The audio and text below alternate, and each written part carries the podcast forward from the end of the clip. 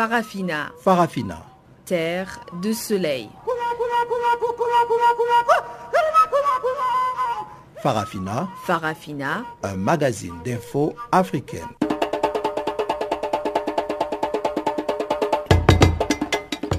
Présentation Pamela Kumba.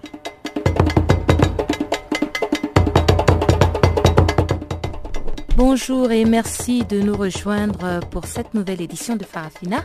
Wiseman Mantrela assure la mise en onde de ce magazine des actualités dont voici les titres. Augusto Antonio Arthur Silva est le nouveau Premier ministre de Guinée-Bissau. En Afrique du Sud, lancement de l'opération Fielatou, les ONG des droits de migrants craignent des dérives à caractère xénophobe. Et le président namibien interdit des voyages à ses ministres pour faire des économies. Et voilà donc pour les titres. Comme d'habitude, la grande actualité est précédée par le bulletin des informations. Guillaume Cabissoso est à la présentation et on se retrouve tout de suite après.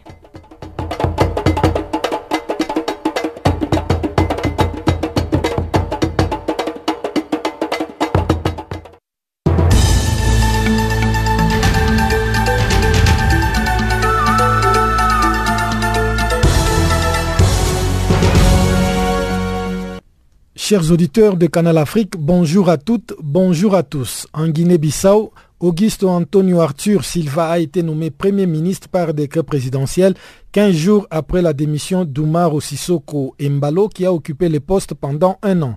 Dans son décret, le président bissau-guinéen José Marios Vaz a indiqué que la nomination de Silva va permettre à mettre fin à la crise politique qui secoue le pays depuis plus de deux ans. Le nouveau chef du gouvernement sera chargé de former un gouvernement inclusif pour tenter de sortir le pays d'une longue crise politique. Silva a occupé plusieurs fonctions ministérielles, notamment les ministères des Affaires étrangères et de la coopération internationale, celui de pêche ainsi que celui de l'éducation nationale.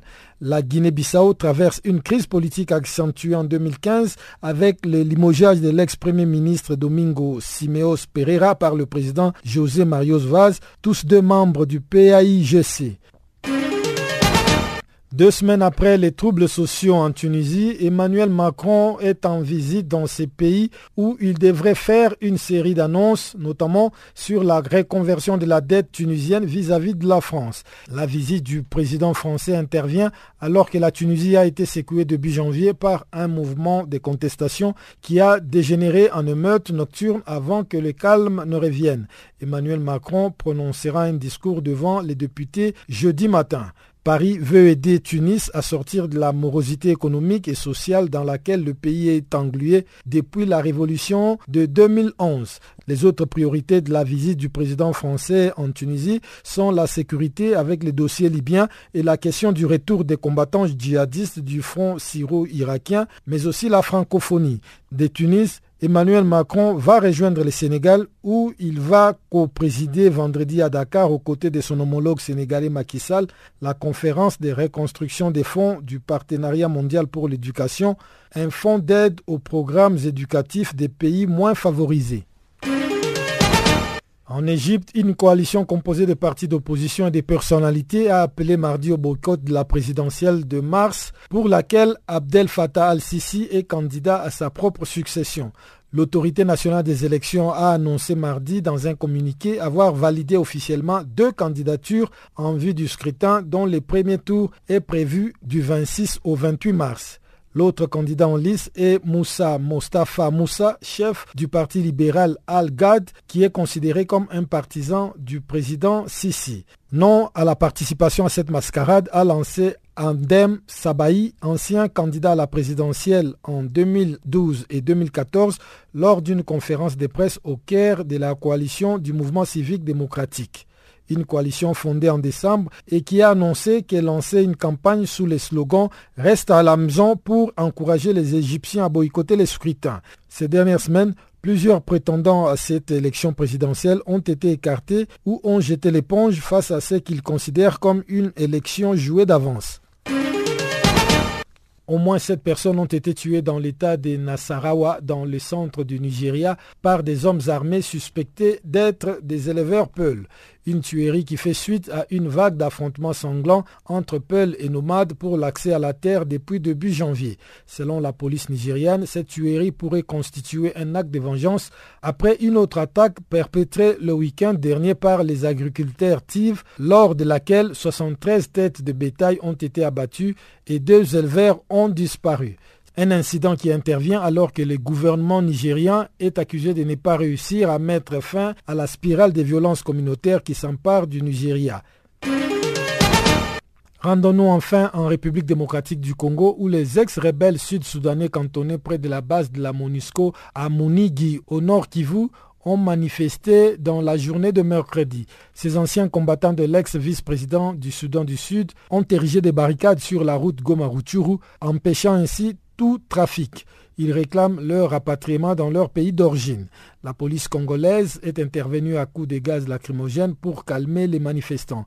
Le trafic a ainsi repris sur l'axe routier, mais la grogne monte au sein de ces ex-combattants étrangers. Ces ex-rebelles sud-soudanais sont accusés depuis un certain temps par la société civile locale d'être à la base de certains cas de banditisme perpétrés contre la population.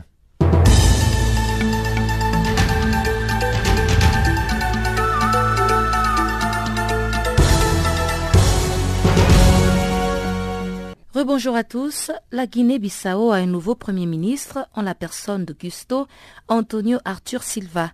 Il a été nommé mardi par décret présidentiel afin de mettre fin à la crise politique qui sévit dans le pays depuis plus de deux ans. Selon un communiqué présidentiel, la nomination d'Augusto Antonio Arthur Silva résulte d'une audition faite au parti politique.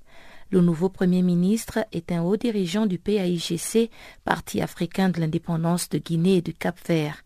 Il a occupé plusieurs fonctions ministérielles, dont celle de ministre des Affaires étrangères et de la coopération internationale. Le nouveau chef du gouvernement bissau-guinéen est chargé de former un gouvernement en perspective des prochaines législatives. Cette désignation intervient quinze jours après la démission de son prédécesseur Umaro Ambalo Sissoko. Augusto Antonio Arthur Silva devrait être un Premier ministre consensuel conformément à l'accord de Conakry, mais il aurait été choisi sans l'aval de toutes les parties. La CDAO avait donné à Bissau, au plus tard ce 31 janvier, pour nommer un nouveau Premier ministre sous peine de sanctions contre quiconque ferait obstacle à une sortie de crise en Guinée-Bissau. Le pays s'est bel et bien doté d'un nouveau Premier ministre dans les délais, mais le Congrès souffre d'irrégularités et de contestations car plusieurs militants dits frondeurs ont été expulsés des lieux. Les regards sont désormais tournés vers Bissau, la capitale, qui devrait normalement abriter ce mercredi le congrès du parti mais les lieux ont encore été envahis par les forces de l'ordre et pour la deuxième journée consécutive, l'armée est intervenue dans les affaires politiques en chassant les partisans dits frondeurs. Il faut rappeler que ce congrès était initialement prévu mardi.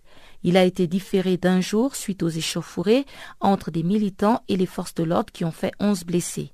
Les affrontements se sont produits lorsque les forces de l'ordre ont bloqué toutes les voies d'accès à la place Imperio où se trouve le siège du parti, interdisant le passage des véhicules et l'entrée des délégués qui devraient prendre part au congrès du parti. Le scénario du jour ne semble pas être très différent de la veille et on se demande si ce congrès finalement se tiendra dans les normes. Selon le secrétaire général du PAIGC, Ali Ijazi, le ministère de l'Intérieur tente de rendre le congrès du PAIGC irréalisable en invoquant une décision de justice prise à la suite d'une plainte de militants dissidents. L'instabilité politique est légendaire depuis l'indépendance de la Guinée-Bissau en 1974. Cette nouvelle crise politique en Guinée-Bissau a pour origine le limogeage en 2015 par le président Vaz du gouvernement du PAIGC issu des élections tenues un an plus tôt. Depuis lors, aucun gouvernement formé à l'initiative du président n'a été reconnu par quatre des cinq partis représentés au Parlement.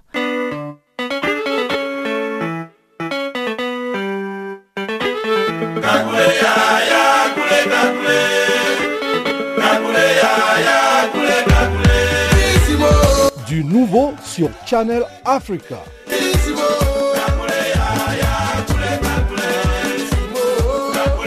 Farafina, votre programme en français, change d'horaire sur nos différentes plateformes. À partir du 1er novembre 2017, retrouvez-nous de 16h à 17h en temps universel sur DSTV, canal 802 et sur Internet live streaming à l'adresse www.channelafrica.co.za. En ondes courte et sur le satellite, retrouvez-nous tous les jours à la même heure 16h à 17h en temps universel, mais aussi en rediffusion de 23h à minuit. Channel Africa. Le président namibien Edge Gengob a interdit mercredi à ses ministres de se rendre à l'étranger en février, dans le cadre de leur travail, afin de réduire les dépenses publiques. Le chef de l'État lui-même a utilisé un vol commercial pour ses vacances en décembre et pour se rendre au 30e sommet de l'Union africaine à Addis Abeba, au lieu de prendre le jet présidentiel. Voici le compte-rendu de Guillaume Cabissoso. Aucune demande de voyage à l'étranger pour les ministres et secrétaires d'État ne sera étudiée jusqu'à la fin février 2018, a annoncé la présidence dans un communiqué. Une directive destinée à réduire les dépenses publiques au moment où l'économie du pays connaît une descente en enfer. Depuis qu'il est au pouvoir en 2015, le président Ag Ngengob montre l'exemple en limitant les dépenses de voyage et en se rendant à l'étranger qu'en cas d'extrême nécessité et avec des délégations réduites. Le chef de l'État a ainsi utilisé un vol commercial pour ses vacances en décembre et pour se rendre au sommet de l'Union africaine à Addis Abeba en janvier, au lieu de prendre le jet présidentiel. Conséquence du ralentissement de son économie, la Namibie a vu sa dette publique passer de 30 milliards de rand, équivalent de 2 milliards d'euros, en 2013 à 71 milliards de rand, 4,8 milliards d'euros en 2017. En août 2017, justement, l'agence de notation Moody's avait dégradé la note financière de la Namibie dans les catégories spéculatives. La dette publique namibienne s'est accrue rapidement au cours des dernières années en passant de 26% du produit intérieur brut en 2011 à 42% actuellement, avait alors justifié Moody's. La Namibie a commencé à réduire ses dépenses publiques en 2015, notamment dans les domaines de la santé, de l'éducation et de la défense. Des milliers de soldats vont ainsi être contraints de prendre des congés forcés à partir de février afin de réduire les dépenses d'électricité, d'eau et de nourriture de l'armée, a rapporté mercredi le quotidien local des Namibiens. Le pays fait face à une crise économique. Nous devons prendre des mesures pour y faire face, a expliqué les porte-parole du ministère de la Défense cité dans les journaux. En Afrique du Sud, les autorités ont annoncé le lancement de l'opération Fielatou. Cette opération consiste normalement à ratisser les criminels dans les quartiers malfamés de Johannesburg, la capitale, mais la première édition s'est soldée par une chasse aux ressortissants étrangers. Mardi, l'ONG Forum de la diaspora africaine a tenu une réunion avec les autorités sud-africaines pour éviter les dérives contre les étrangers. Medara Bengue est le secrétaire général du Forum de la diaspora africaine. Bon, euh, les résolutions qui ont été prises, je pense que la plus importante, c'est que si cette opération est objective, comme beaucoup de gens euh, du parti au pouvoir sont en train de louer ça, il faudra intégrer d'autres partenaires pour que cette opération ait beaucoup plus d'objectivité. Entre autres, euh, euh, les leaders des, communautés euh, étrangères, les, avocats des droits de l'homme. il faudra que ces opérations-là, quand les policiers ou les, services de sécurité font ces opérations-là, qu'il y ait ces gens-là. Dans ce moment-là, il n'y aura plus d'abus parce que il y a des témoins des communautés qui ne sont pas des services de sécurité. Et est-ce que cette proposition a été euh, saluée par les autorités sud-africaines? Bon, selon le, conseiller juridique du maire de la ville, euh, M. Tony, la mairie de Johannesburg n'est pas impliquée euh, dans cette opération FIELA. C'est le gouvernement national qui est en train de piloter ça avec l'assistance des services de sécurité. Donc, nous avons eu le conseil de nous adresser directement aux autorités nationales on doit euh, euh, leur dire des failles que cette opération a connues pendant les, les exercices passés et comment remédier à cela. Donc nous devons nous adresser directement au gouvernement national. Pour revenir un peu sur les, failles que vous avez constatées de la précédente euh, opération, est-ce que vous pouvez nous donner un peu quelques exemples euh, des différents euh, inconvénients qui ont été imputés à ces forces de l'ordre dans cette opération Fiela One Personnellement, j'avais lu le rapport de l'opération Fiela qui avait eu lieu en 2015. Il y avait même des gens qui, qui avaient des résidences permanentes qui étaient euh, agressés par euh, des éléments de la police. Ça, c'était euh, à, Durban, au centre-ville de Durban. il y a des gens qui ont été volés par des agents des services de sécurité. Il y a des gens qui ont été extorqués par des, éléments qui, qui, faisaient cette opération. C'était devenu une criminalité contre une autre criminalité. Donc ce n'était plus une solution à la criminalité. Alors pour éviter tout ça, nous avons dressé un certain nombre de résolutions et de recommandations pour que cette opération soit plus ou moins objective. Et euh, quelles sont ces résolutions, du moins quelques-unes Comme je disais au départ, euh, il faudra que euh, toutes les parties prenantes puissent être représentées. Donc, il y a des locaux qui, qui sont concernés, il y a les communautés étrangères.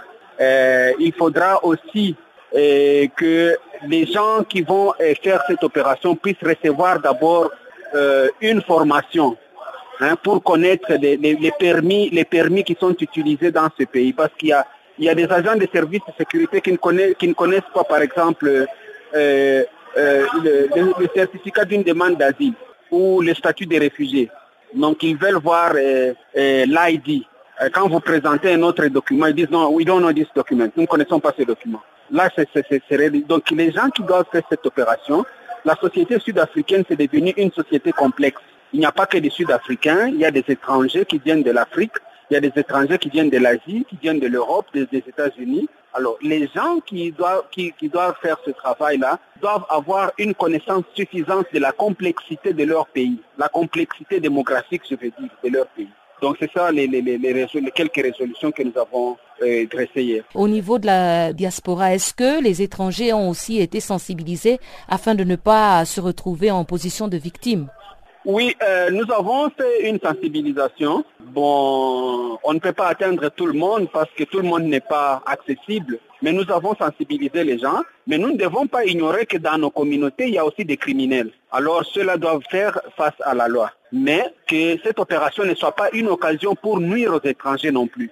Et on en parlait dans nos précédentes éditions, le chef de file de l'opposition Raila Odinga a prêté serment en tant que président du peuple.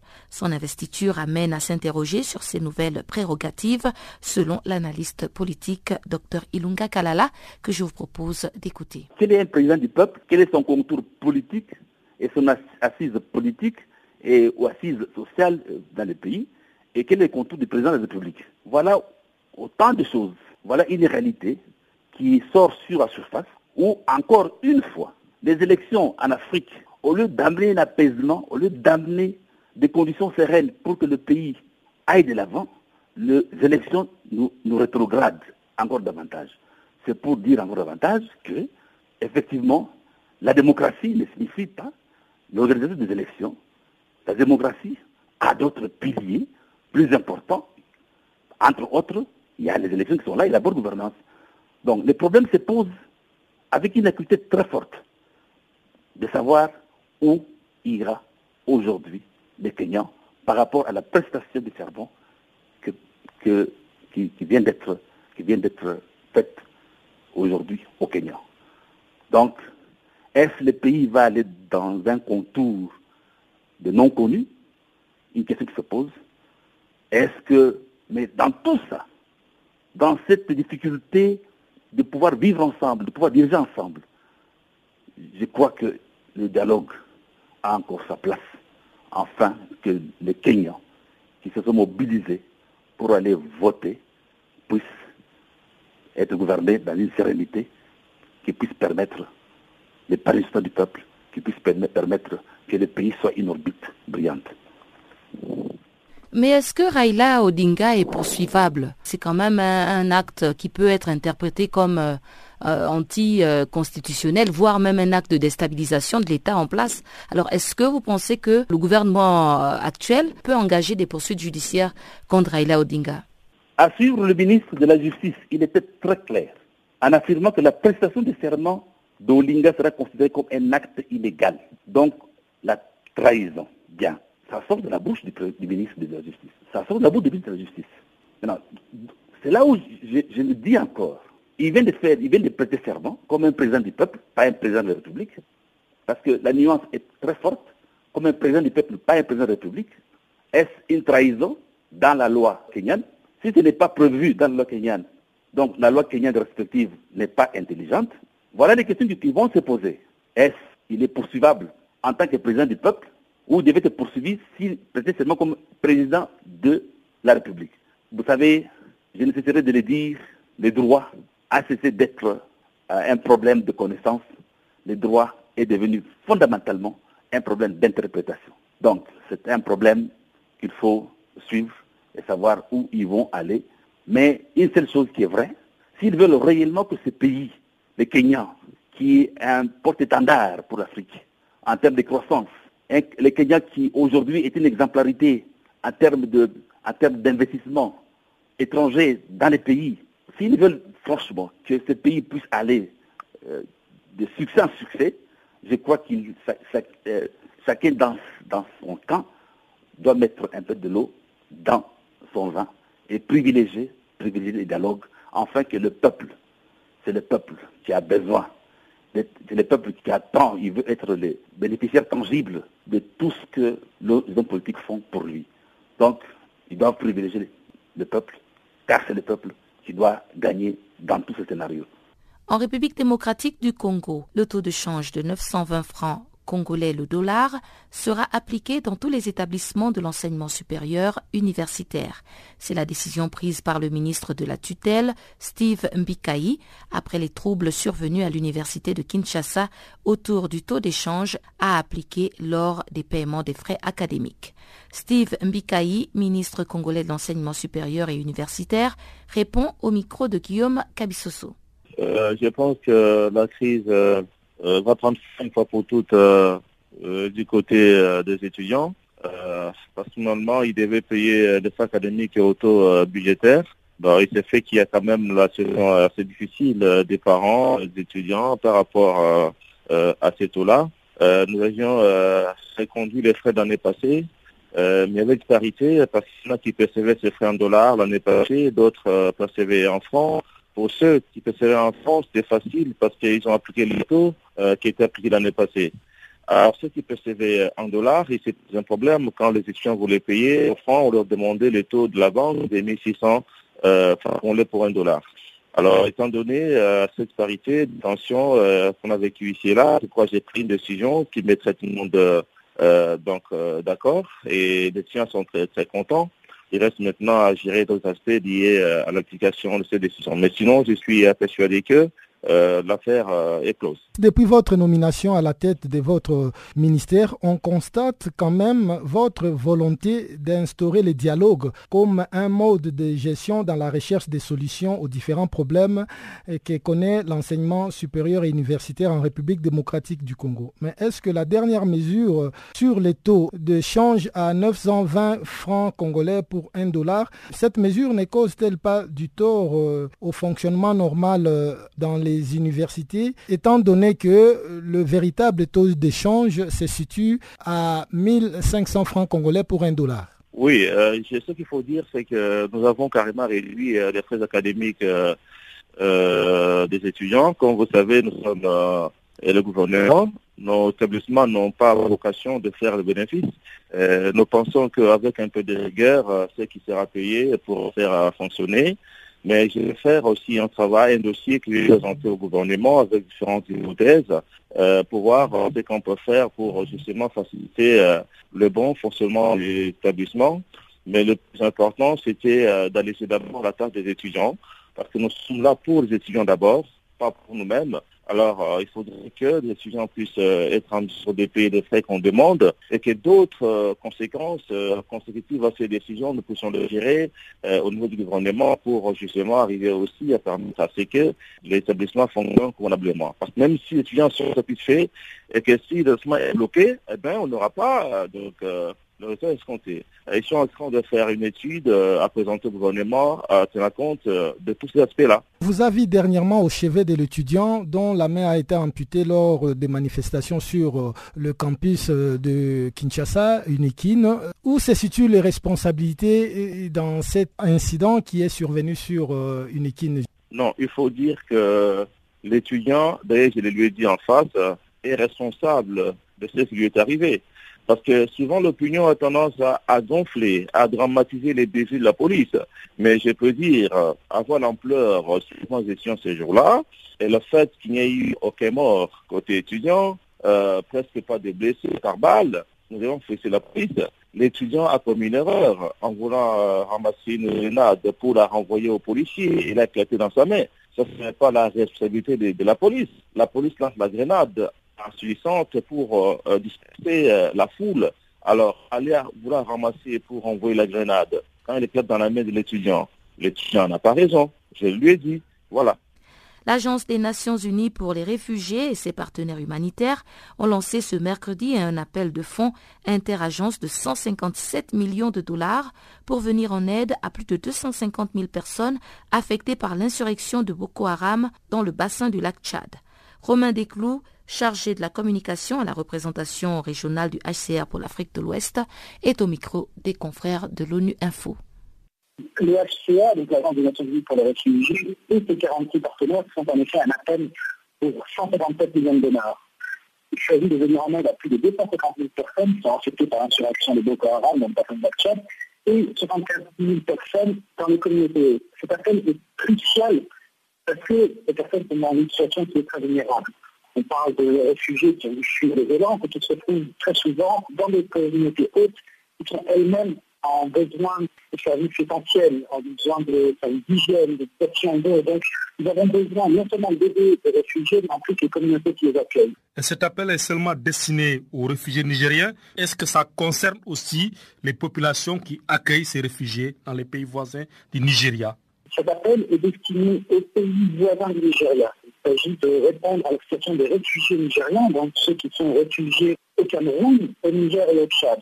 Pardon, de 208 000 réfugiés nigériens à l'étranger, donc hors des frontières du Nigeria, dans les trois pays du bassin du lac Tchad. Les besoins de ces communautés sont, énormes et en même temps ils varient. Par exemple, au Cameroun, on parle de 100 000 réfugiés, qui est de 45 000 personnes de population haute qui convient d'assister.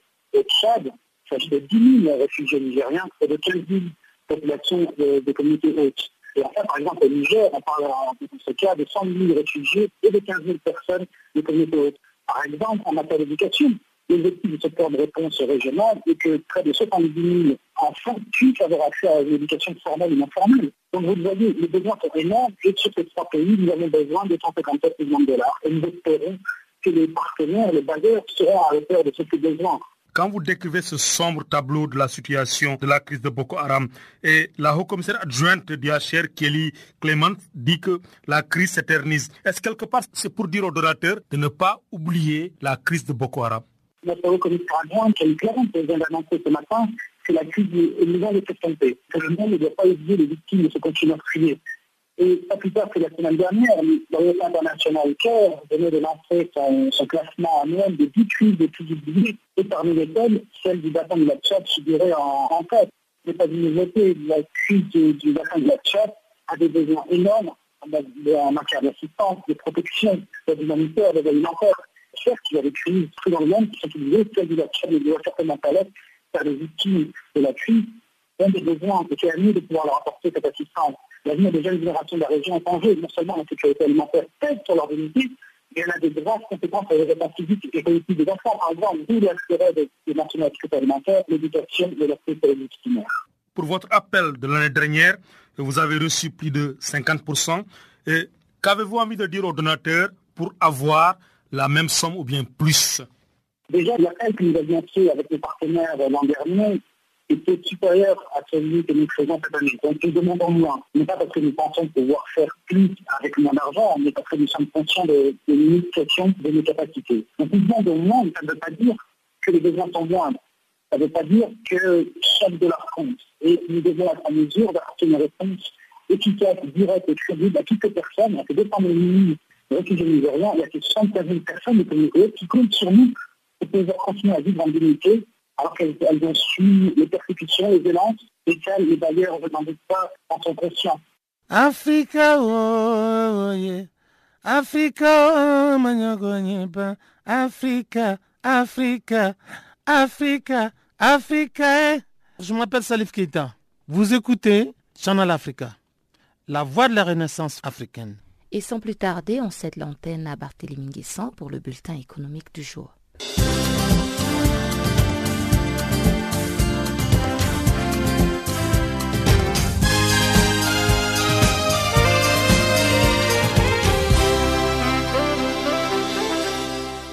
Bonjour Pamela, bonjour et bienvenue à tous. Commençons notre bulletin de l'économie au Cap en Afrique du Sud. Monsieur Lucky Montana, l'ancien PDG de l'Agence nationale du transport ferroviaire, PRASA, affirme que la controversée famille indienne, Gupta, a essayé d'infiltrer l'entreprise publique, mais a été vaincue dans sa tentative. Monsieur Montana s'exprimait mardi après-midi au Cap devant le comité parlementaire pour les entreprises publiques. Il a accusé Tony Gupta et Zane Zuma, le fils du président sud-africain Jacob Zuma, d'avoir essayé de le débouter de son poste pour s'être opposé à leur volonté. L'ancien PDG de Prasa ne s'est pas du tout retenu pour citer les noms de ceux qui, d'après lui, ont tenté de capturer la régie sud-africaine des chemins de fer à travers des appels de marché lucratifs. M. Lucky Montana a notamment pointé le ministre adjoint des entreprises publiques Bern Martins, qui a clarifié ce mercredi devant le Parlement ses rencontres avec Tony Gupta. M. Martins a contesté un témoignage au sujet d'une réunion qu'il aurait eue l'année dernière avec le membre de la puissante famille indienne. L'Afrique du Sud et l'Ouganda se sont engagés mardi à Pretoria à faciliter le flux commerciaux et d'investissement entre leurs deux pays, et cela conformément à l'accord commercial signé en 2002 et au principe des négociations de la zone de libre-échange. Le ministre adjoint sud-africain du commerce et de l'industrie, Boulelani Magwaniche, et la ministre ougandaise du commerce, de l'industrie et des coopératives, Amelia Kiambade, ont prononcé la déclaration lors de la conclusion du deuxième comité conjoint Afrique du Sud-Ouganda dans la capitale sud-africaine. M. Magua a déclaré que les développements de ce deuxième comité incluaient l'établissement d'une feuille de route pour une coopération plus poussée afin de stimuler le commerce, l'investissement et les flux d'investissement entre l'Afrique du Sud et l'Ouganda.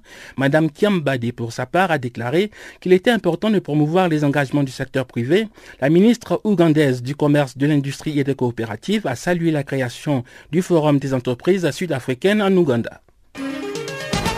Et puis à Conakry, en quatre ans, plus de 24 900 entreprises de toutes catégories ont été créées en Guinée. 72% sont des sociétés individuelles. C'est ce qui ressort du rapport de l'Agence pour la promotion de l'investissement privé publié le mardi. Ces données statistiques indiquent que les hommes ont occupé une place de choix dans la création des entreprises avec 84% contre 16% pour les femmes. En ce qui concerne le nombre d'emplois générés par la création de ces milliers d'entreprises en Guinée, le document montre que les créations d'entreprises en 2016 ont généré environ 11 000 emplois et au cours de la même année, il y a eu 10 944 emplois prévisionnels. Pour 2017, le nombre d'emplois générés s'élève à 8 823 et celui d'emplois prévisionnels à 10 505. Au Sénégal, la première édition du Forum régional sur la qualité de la communauté économique des États de l'Afrique de l'Ouest, la CDAO, s'est ouverte ce mardi à Dakar sous la présidence du Premier ministre sénégalais Mahamad Boun Abdallah Dion. La rencontre de trois jours réunit environ 300 participants en vue du renforcement de la promotion et de la pérennisation de l'infrastructure régionale de la qualité. À Dakar, les principaux acteurs régionaux et internationaux vont discuter spécifiquement du développement et la mise en œuvre des politiques qualité, du financement de l'infrastructure de la qualité, des enjeux et défis majeurs des principales composantes de l'infrastructure de la qualité et de la promotion de la qualité. Le Premier ministre Abdallah Dion a indiqué que le forum va donner d'autre part l'opportunité de discuter du renforcement de l'intégration économique régionale et commerciale de l'Afrique de l'Ouest. Le premier forum régional sur la qualité de la CDAO est organisé sous l'égide du ministère sénégalais de l'Industrie et de la petite et moyenne industrie en collaboration avec l'Organisation des Nations Unies pour le développement industriel, l'ONUDI. Le Soudan du Sud annonce une hausse de 5% du tarif des appels téléphoniques. Dr Ladou Wani, directeur général de l'autorité des communications du pays, a déclaré mardi que cette décision résultait de l'adoption de la loi des finances 2017-2018 qui a augmenté récemment la taxe de vente de 10 à 15% M. Wani a expliqué que les changements vont entrer en vigueur le 1er février 2018, c'est-à-dire ce jeudi. Il a ajouté que les fournisseurs de services de télécommunications vont percevoir ces taxes au nom du gouvernement. Les autres modifications du taux de la taxe d'assises introduites dans la loi de finances 2017-2018 comprennent les services de transport aérien réduits de 20 à 15 et ceux de l'assurance réduits de 5 à 7% L'Assemblée des représentants du peuple de la Tunisie a approuvé mardi en plénière un contrat de garantie conclu entre leur pays et la Banque européenne d'investissement pour la promotion de petites et moyennes entreprises. Cette ligne de crédit d'une valeur de 120 millions d'euros vise à financer des projets en dessous de 25 millions d'euros chacun. Lors du débat qui a suivi l'approbation de ce contrat, les députés tunisiens ont mis l'accent sur l'impératif d'atténuer le taux d'endettement de la Tunisie. Selon l'Institut national des statistiques du pays, le taux d'endettement avoisine 70% du PIB. Les élus du peuple tunisien ont par ailleurs réclamé la rationalisation des crédits issus de l'étranger, la promotion des exportations, la création des richesses et la stimulation de la production. Ils ont en outre insisté sur le renforcement de la lutte contre la corruption et l'économie parallèle. Voilà, c'est la fin de ce bulletin de l'actualité économique. Merci de nous avoir suivis.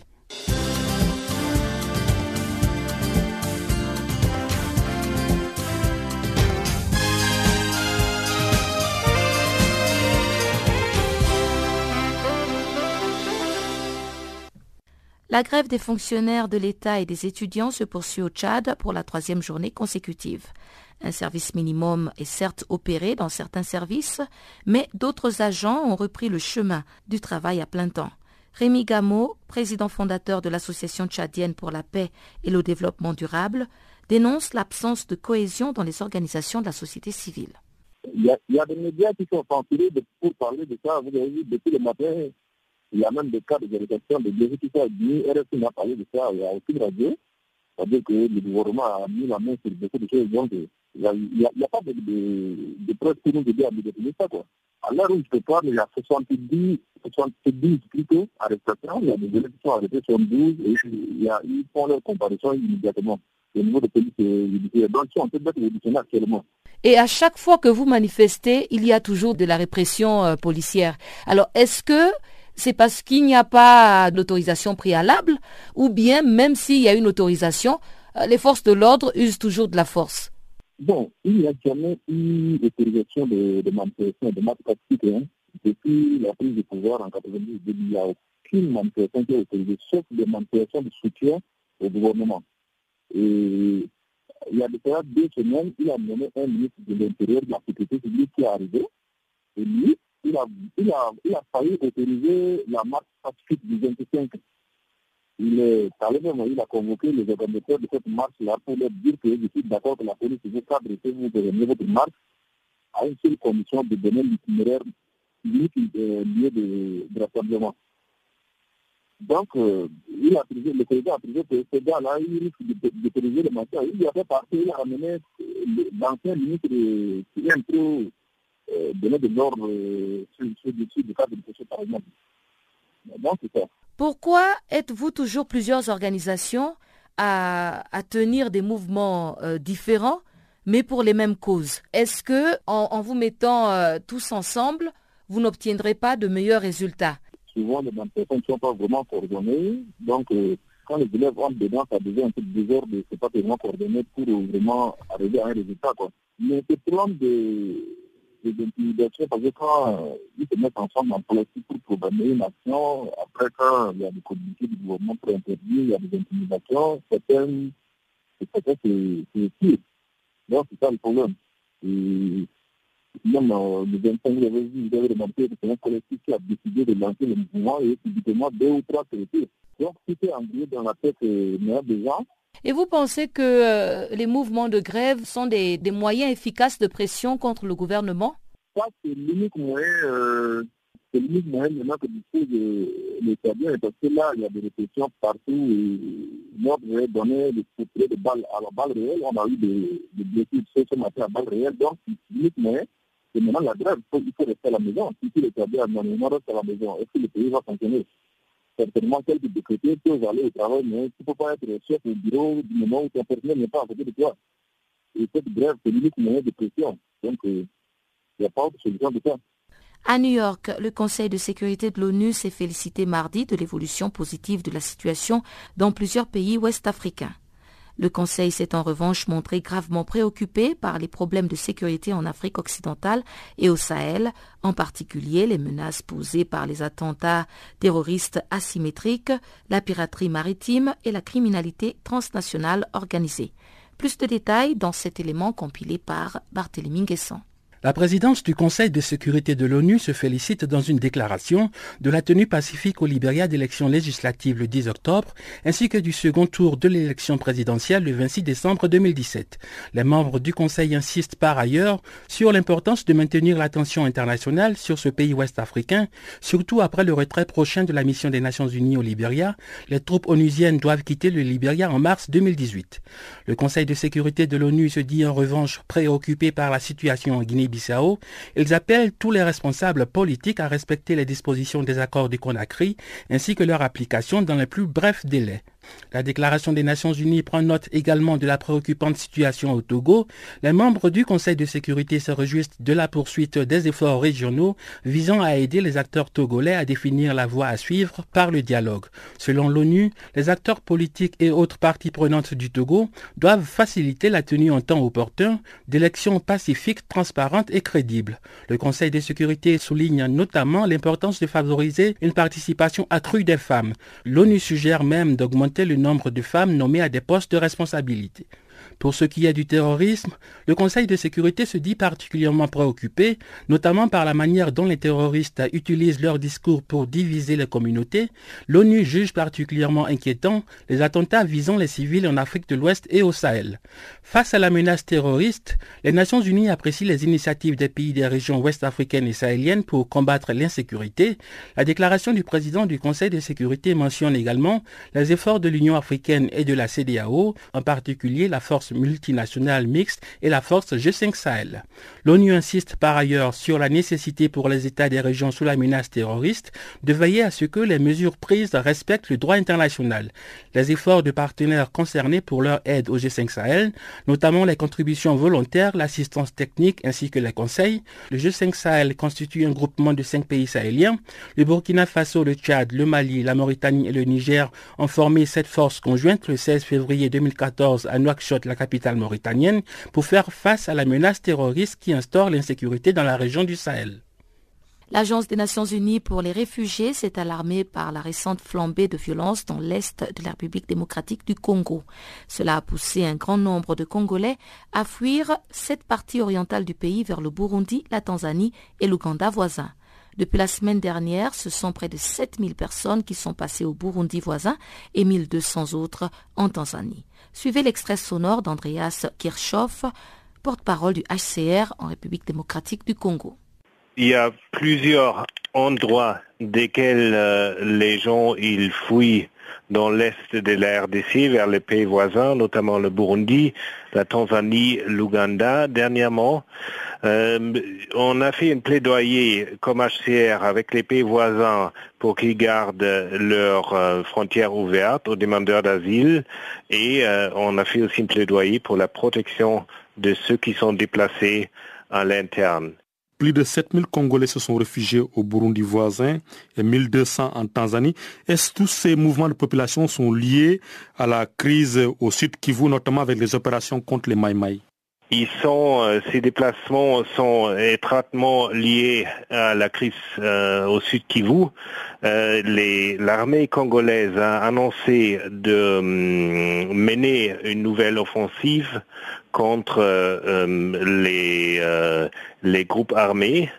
il semble que il y a des gens qui fuient les combats. Il peut aussi avoir des gens qui ont, euh, d'une manière préventive, euh, fui euh, parce qu'ils savaient qu'il allait avoir des combats dans la dans la zone, notamment dans la dans la presqu'île de Ouari qui se trouve en face du Burundi. donc c'est lié à une offensive militaire, un développement pareil aussi au Nord Kivu où il y a des, des opérations militaires qui pousse les gens de, de fuir leur foyer. Est-ce que vous avez des données par rapport au nombre de déplacés internes? Il est très difficile de savoir euh, exactement, euh, surtout dans des zones où euh, l'accès est difficile, les nombres de déplacés internes.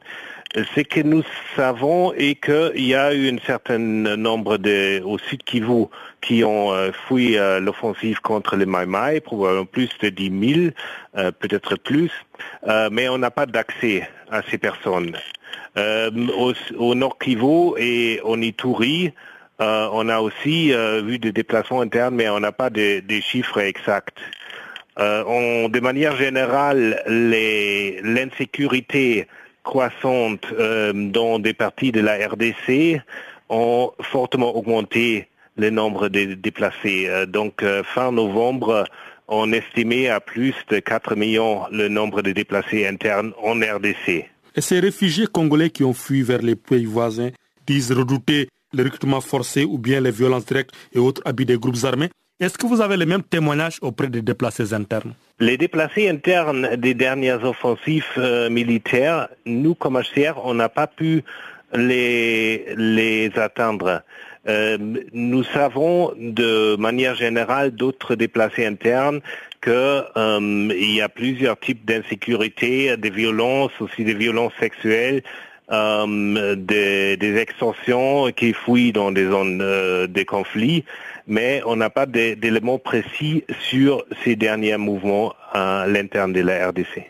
Le HR dit se préoccuper par la situation des 43 000 réfugiés burundais en RDC, notamment au sud Kivu. Pourquoi? Donc, les réfugiés burundais, ils se trouvent euh, dans la plupart dans deux sites euh, au sud Kivu, euh, et Mulongwe. Et ça, c'est justement, c'est pas très loin des zones où il y a euh, les combats. On a fait euh, des plaidoyers avec les partis de conflit pour respecter l'accès humanitaire à ces réfugiés. Mais on avait euh, déjà, il y a vers la fin de 2017, une situation où on ne pouvait pas accéder à tous les réfugiés dans le camp de Lucenda. Euh, heureusement, il semble que les réfugiés burundais, ils sont pas particulièrement ciblés dans ce conflit, qui est plutôt un conflit euh, entre l'armée et des groupes armés. Mais c'est quand même une situation préoccupante. L'Organisation des Nations Unies pour l'alimentation et l'agriculture et le Programme alimentaire mondial informe le Conseil de sécurité de l'ONU des points chauds où sévit l'insécurité alimentaire. Dans ce document, les deux agences onusiennes ont noté que l'insécurité alimentaire dans les pays touchés par un conflit continue de se détériorer, ce qui signifie que les efforts humanitaires pour apporter une aide alimentaire aux communautés affectées et pour soutenir leurs moyens d'existence demeurent particulièrement vitaux. Reportage de nos confrères de la Radio des Nations Unies. Alors, ce rapport nous dit plusieurs choses. D'abord, que les conflits et la faim sont liés. Donc, les conflits engendrent la faim et la faim engendre les conflits. Ensuite, il s'agit de souligner l'ampleur de l'enjeu et de comprendre que si on ne fait rien pour arrêter les conflits, euh, la faim ne fera qu'empirer et mettra à mal certainement les objectifs de développement durable à l'horizon 2030.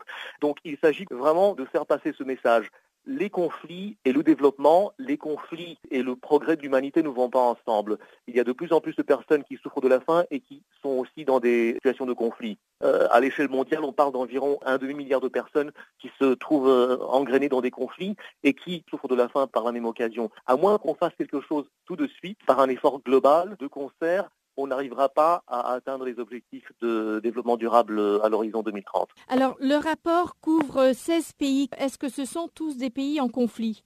Il s'agit effectivement de 16 pays en état de conflit et sur ces 16 pays, il y en a 7 où plus du quart de la population se trouve en situation d'insécurité alimentaire. Il faut bien comprendre que quand on parle de 25% de la population en situation d'insécurité alimentaire en Afghanistan et qu'on arrive par exemple jusqu'à 60% au Yémen, ce sont des chiffres absolument incroyables.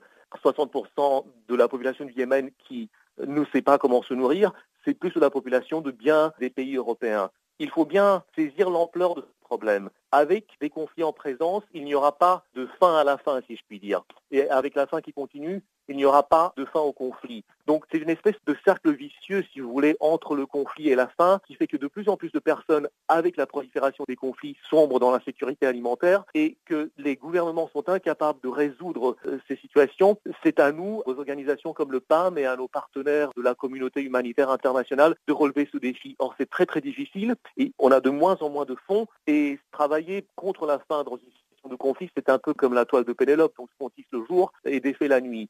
Et à ce train-là, on n'arrivera jamais, jamais, jamais à atteindre les objectifs de développement durable tels qu'ils ont été envisagés et souscrits par la communauté internationale. Comment est-ce que les conflits mènent à une situation de faim aiguë dans ces pays? Qu'est-ce qui se passe euh, par rapport à la production alimentaire, par rapport à l'accès à la nourriture? C'est simple, les conflits en fait jettent des pays entiers et des économies entières dans le chaos, avec tout ce qui s'ensuit en, termes de vie sociale, de vie professionnelle, euh, de vie éducative. Dans bien des cas, les écoles s'arrêtent de fonctionner. Lorsqu'il y a déplacement de population, il y a bien sûr aussi chute de l'accès aux services et des services eux-mêmes. Lorsque les gens sont déplacés ou lorsque les conflits arrivent dans leur région, les marchés cessent de fonctionner. Les moyens de transport sont réquisitionnés très souvent par les armées ou par les groupes armés en présence. Les enfants sont enlevés des écoles et parfois mis en uniforme. Les routes sont détruites et les moyens de production sont très souvent réquisitionnés ou saisis ou détruits ou, pillés ou affectés à des fins militaires. Donc en gros, c'est un ensemble de destruction et de cessation d'activités économiques, éducatives, sociales qui fait qu'une euh, situation se crée où il n'y a plus d'emploi, et il n'y a plus d'accès aux vivres, il n'y a plus d'accès au marché. Et effectivement, quand vous avez en plus des situations de camps de réfugiés qui sont installés, comme c'est souvent le cas dans des communautés qui elles-mêmes sont en situation d'insécurité alimentaire, l'effet ne fait que de se propager. Donc le conflit, ce n'est pas une chose qui va de A à B, mais vraiment le conflit, c'est quelque chose qui va de A à Z et qui détruit tout non seulement des vies humaines, mais le conflit emporte tout un tissu et un réseau social qui fait que les gens puissent survivre et prospérer dans leur pays. Alors, à quoi appellent euh, les agences, donc la FAO et le PAM, euh, face à cette situation d'intensification de la faim euh, dans les zones de conflit? Alors, il s'agit certainement de dégager une volonté politique aussi bien dans les pays qui sont victimes de conflits qu'auprès de la communauté internationale pour faire pression sur ces pays pour que les conflits s'arrêtent ou au moins que les conflits euh, soient mis en sourdine suffisamment pour qu'on puisse déployer des projets, des programmes de nature à réduire l'insécurité alimentaire. Qu'on parle de repas scolaires, par exemple, qu'on parle de distribution de vivres, qu'on parle de préparation euh, aux infrastructures, qu'on parle d'intervention sur les marchés, de façon à mettre en place ou à faire renaître un semblant d'économie viable dans ces pays. Mais tant que la volonté politique n'existe pas pour mettre fin au conflit une fois pour toutes, bien sûr, ce ne seront que des solutions de pansement. Et c'est certain que ce qu'on appelle de nos voeux et ce qu'on espère voir euh, euh, arriver à l'horizon 2030, c'est un monde en paix où plus personne n'aura faim. C'est un rapport euh, qui est soumis au, qui est soumis au Conseil de sécurité?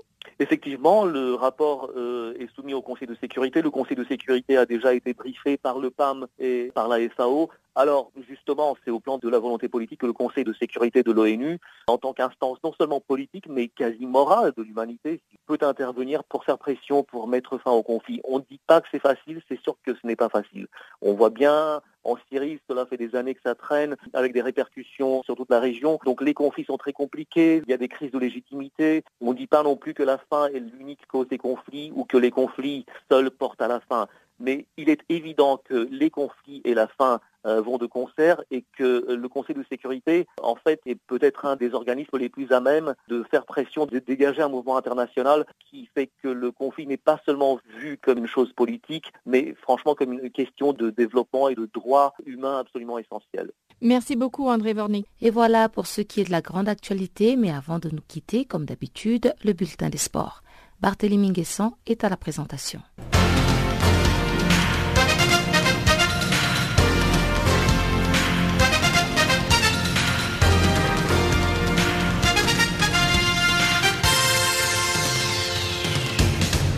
Bonjour et bienvenue à tous.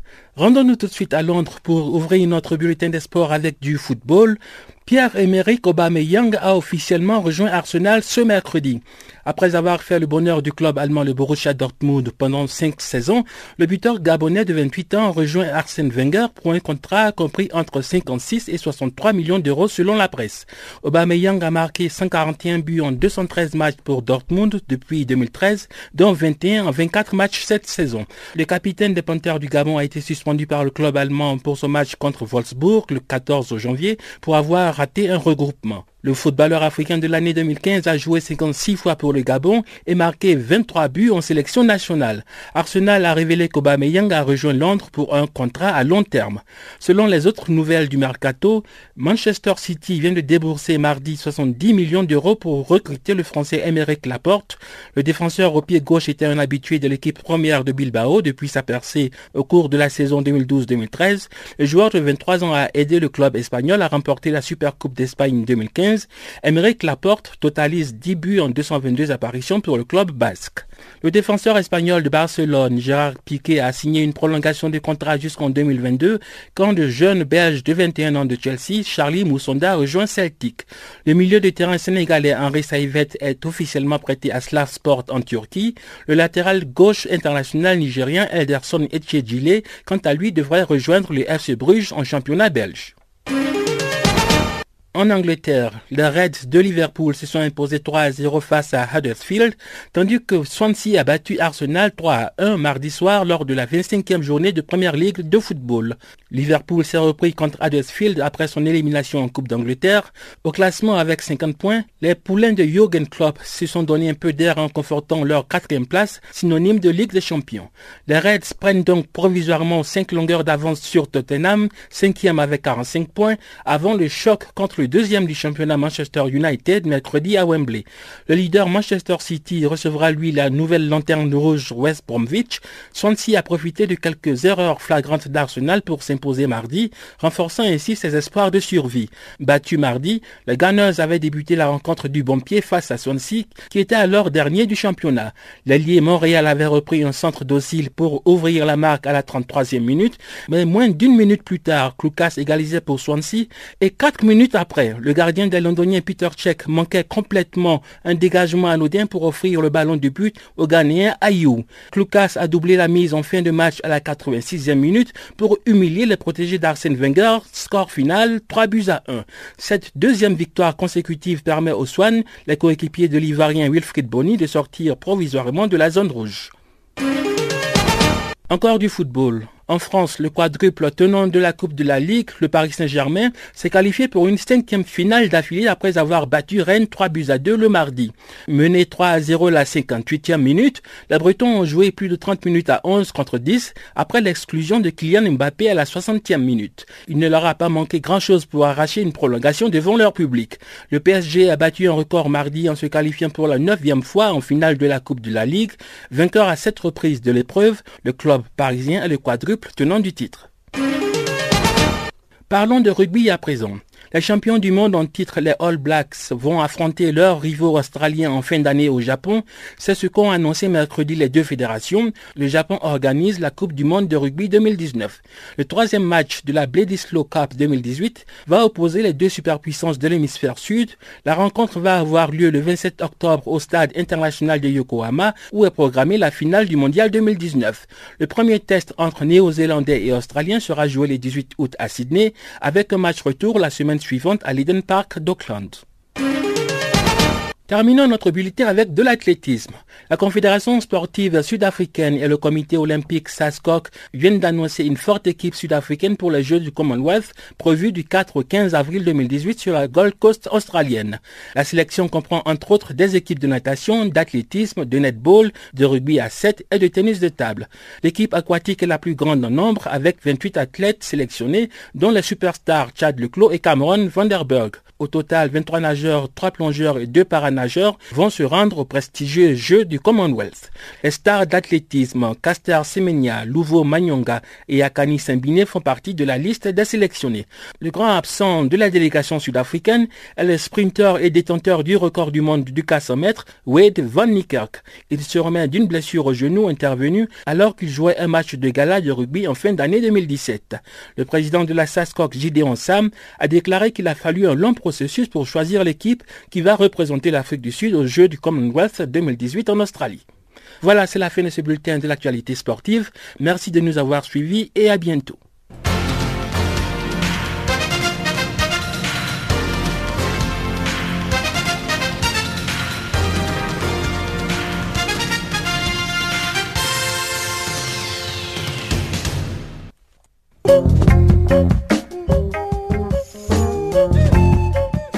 Chers auditeurs, nous sommes arrivés à la fin de ce magazine des actualités. Encore une fois, merci de nous avoir été fidèles. On se donne rendez-vous pour demain, même heure, même fréquence, pour un autre périple des actualités en français. Au revoir.